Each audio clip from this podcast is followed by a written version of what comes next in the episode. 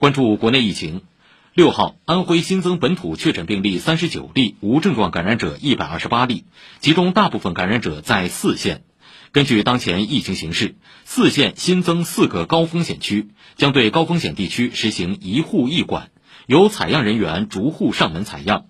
从昨天下午一点开始，四县启动第十轮核酸检测。江苏六号新增本土确诊病例四例，均为无锡市报告。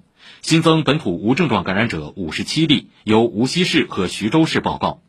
自昨天十二点起，无锡地铁部分站点暂时关闭，全网行车间隔调整为十到十五分钟。